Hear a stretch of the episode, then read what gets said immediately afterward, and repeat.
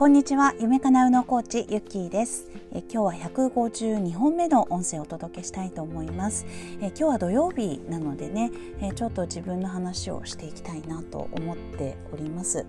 えーとですねあの昨日もねちょっと配信できなかったんですけれども今月ねちょっと振り返ってみるとそんなことも結構多かったりしたなと思います。で、えーと、実はですねそうやって自分で決めていたルールというか毎日あのラジオにね向かって自分の振り返りも含めてアウトプットなどもあの目的もね含めて、えー、毎日1回えラジオをね撮るっていう風にずっとやってきたんですけれどもここ1ヶ月の間ね結構ポロポロ忘れたり数回あったんですよね。はい、まあその理由としてはまああの新しくねちょっと学び始めたりしたこともあったりっていうので、まあ、時間的、えー、心理的余裕がちょっとなくなってきたというのもありますしあとね本当に恐ろしいんですけれども一回やめてしまうとそれでいいやっていう風になってくんですよね人間ってね。だからまあ楽な方に逃げると言ってしまえばそれまでなんですけれどもやっぱりねあの自分の基準値っていうのを下げるとあのそれが楽とかなんかまあこれでも幸せだよねとかまあまあまあそんな感じでねより自分がこう行動するっていうところに対してあのなんだろう諦めを許しちゃうみたいな ところが出てくるんですよね。まあ、こんな時どういうふうにしていたらいいかっていうとまあねあの心の部分をねあのあえてこう言うのであればやっぱりねここで、えー、自分があのこうなってしまっているっていうものに対して自分はどう見ているのかっていうね、えー、客観的に、えー、自分の気持ちをちゃんと、あの探っていくというか。いうことですね。ままずはあの自分責めをしてないのかっていうのは私は必ず、え確認をします。えー、この間もねあの私の夢かなうのの大人コースのグループコンサルの時もね、えー、ちょっとミニセミナーみたいな感じで、えー、いつもやっているんですけれども、まあ、その時にもねこの、えーとまあ、自分責めというかなんていうんです被害なんていうのかなそうですね自分を責めるっていう感覚はまああるよねっていう、まあ、ないと思っている人でもあるんだよっていう話をしたんですよね。だからあの本当にねあのプラス思考とかあの前向きな方っていうのは、まあ、少ないとは思うんですけれども少なからず私たちのあのやっぱり教育とかね、えー、考えの中に、えー、何々ちゃんと決まったことをしないっていうのはダメだとかね、えー、反省しなさいとか、まあ、そういうのがありますからやっぱり自分が悪いっていうふうにね思う習慣ってすごいついているんですよね。はい、で、えー、自分が悪いっていう風に、えー、やってねそれで奮起して頑張るっていう風なやり方が、まあ、昔からのやり方だと思うんですけれども実はねこういう風にやった方が、えーと、自分の能力を、えー、こ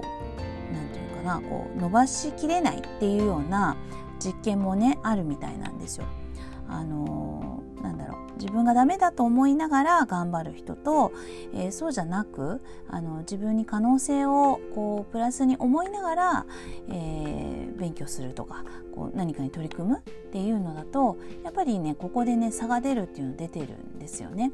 なのでやっぱりあの甘やかしとかではなくってやっぱり基本的には自己肯定感を高めるとかっていうのは、まあ、ある程度はこう合っていて使い方もあるんですけどね、うん、あのある程度はそれであ合ってる部分はありまして基本的に自分自身をこう励ます、えコンパッションっていうセルフコンパッションって言ってるんですけれども、まあ、こちらをねあのそのグルコンでもちょっといろいろなねやり方とか話をしたんですよね。えちょっとね今日はねそこに関してはあの考え方っていうね自分自身を励ますはセルフコンパッションっていうね、え、そういうあのなんていう用語っていうかねあるよっていうことだけちょっと理解していただけたららなとは思いまして、まあ、具体的な方法とかはねちょっとあのまたねあと私と直接会うところで、えー、時間をかけてお話しさせていただければとは思うんですけれども。はい、で、えー、そうですねだからやっぱり自分を責めてないかっていうのはまず確認していきます。で私もね確認したんですね。えーと、ああダメだっていうせっかく決めたこ決めてたのにやらなかったとかっていうふうに、えー、思ってでこのあとですねそれ自分を責めた後、まあ私の週あのパターンだとね、えー、まあいいやってなるんですよ。でこの後要はもう自分のことをとその現状しか見てない感じですねもういいやっていうふうにすというかまあまあいいこれでもいいよねみたいな現状維持コンフォートゾーンに入っていくっていうところがあります。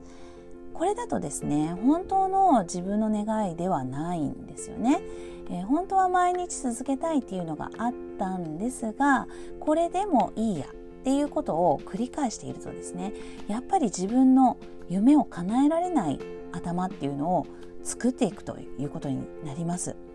だからあのぜひねやっていただきたいのはそうだねそういうこともあるよねっていう風なあのまあサボりたくなっちゃったりもあるよねとか、えー、なんだ優先順位が低くなっちゃって忘れちゃったこともある忘れちゃうこともあるよねとかっていうような感じ。いいよいいよっていう風なね、えー、何でもいいよみたいな感じのえっ、ー、とコンパッションですねこれをまずまずやってあげる責めるとか評価するとかそういうことではなくまずその状態っていうのはそれでいいんだよいいんだよっていう風な感じをまず自分の中で、えー、受け止めようとするってことですね。で、まあ、声に出すっていうこともいいと思います。うん、そういうのをやってでこれをするとですねあのそのままでいいではなくやっぱりね、えー、これをやった上で共感するでその上でどうしたらいいっていうところに行くってことなんですね。で面白いもので、えっと、このね私の夢かな、えっと、うののところに来ていただいている方はやっぱりねちょっと前向きというかあのすごく頑張り屋さんというかあの自分のやりたいことをやるみたいな行動力や、えっと、向上心とかエネルギーの高い方が結構多いかなとは思うんですね。その分ちょっと自分のなんだろうなこの、えーと、繊細なこうちょっとできないとかやらないとかっていうような部分をの気持ちや、えーと、サボるとか、気を抜くっていうところがあのうまくねこうやりきれないというかそこを見過ごしがちなところもあったりなんかして、えー、こういう方はねやっぱりあの自分を責めるもしないしえっ、となんだろうじゃあどうする？みたいな。感じであのまずね、えー、感じ自分でそうなったっていうことに対して感じるを抜かして、えー、じゃあどうするっていう風なじゃあ明日からはこうしようみたいな計画ですよね。えー、How どうしたらいいだろう今の現状を打破するためにどうしたらいいだろうっていう考えになるんですね。もちろんねこれ素晴らしいことで、えー、ね本当にねホワイではなくハウの思考を持ちましょうなんてよくあのコーチングとかでも本とかでもねいっぱい書いてあると思いますからそれを心がけてる方すごく多いと思うんですね。えー、私もそうでしたですが、まあ、これだとねやっぱりあの無理もあるっていうのも知ったんですよね。はい、だからそのよりね自分のあの潜在能力や潜在意識っていうところをもっともっと、えー、寄り添ってあげるとか、えそうですね。自分でちょっと頑張った後には疲れちゃうっていうような傾向がある方は、え、このセルフコンパッションっていうね、えー、寄り添うっていう自分自身の、え、どんな自分も、え寄り添ってあげるっていうような、え感覚や、え価値観を持っていただけるといいのかなと思います。はい。えーまあね、このセルフコンパッションってすごい、あのー、なんだろうな。深いものがありますので、えー、使い方ねちょっと間違えちゃうとただの堕落みたいになっちゃうから あのお気をつけくださいっていうところはあるんですけれどもね、えー、いつも言っている大きなポイントとしては、えー、まず寄り添う。何でも、えーと、いいんだよっていうところを持ち持ってあげる。プラス、えー、本当はこうなりたいんだよねっていうあの大きな自分の枠を超えた、えー、本当のやりたい夢とか目標っていうものを見失わないっていうことですね。ここをあの落とすっていうことをしてしまうと本当にね、えー、ただのあのなんだろうなこう甘やかしになっちゃうんですね。まあ甘やかしが幸せかっていうとですね、まあ、人によりますから、まあ、これぐらいでいいいいよって方もいるかもしれないんですけれどもやっぱりね人間の生まれ持った才能を生かすっていうところで考えるとやっぱり、えーと、自分のね、えー、まだやったことないものっていうものにこうやってみたりとかできないって思ってるものができたりっていうのって必ず皆さんねこう達成感とか感じて嬉しいっていう気持ちあると思うんですね。これを1個でも2個でも増やしていくっていうのがやっぱり生きていくあの喜びだったりするのかなって思いますので、えー、その部分をね、えー、ママでもうんそうだな女性でもとか、まあ、そういういろんなね会社員でもとか、まあ、そういう制限があっても諦めないっていうようなね、えー、思いをみんなで持って、あのよりね自分の、えー、心や、えー、環境や、えー、今あることっていうものを輝かして自分でね輝かしていこうよっていうような思いを私は、えー、伝えていきたいし伝えながら自分にもね、えー、言ってあげたいなっていつも思っております。